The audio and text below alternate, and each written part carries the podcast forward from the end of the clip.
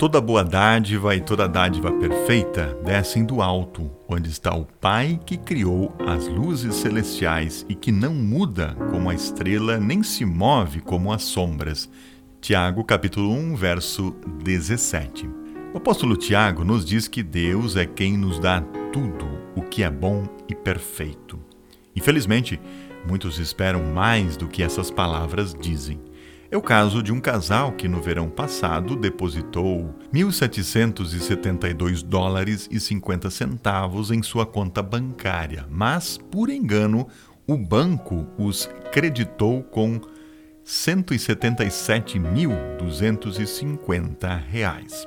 O marido disse não ter dúvidas de que esse erro foi, entre aspas, um presente de Deus e, naturalmente, todo presente que Deus nos dá deve ser valorizado e aproveitado. Por isso, em vez de contar ao banco o erro que havia ocorrido, o casal pegou o dinheiro e pediu demissão do trabalho e foram morar em outro estado.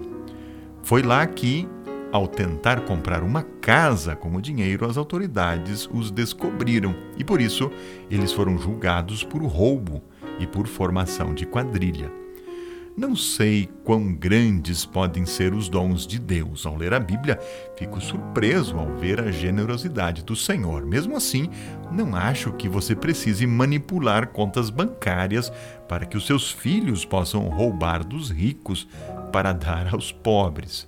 Mas de uma coisa tenho certeza: pela graça de Deus e pelo sacrifício do Salvador, Todos os meus pecados foram perdoados e me foi prometido que nunca estarei sozinho nessa vida, que a vida eterna me aguarda no céu. Nada disso pode ser obtido em um banco.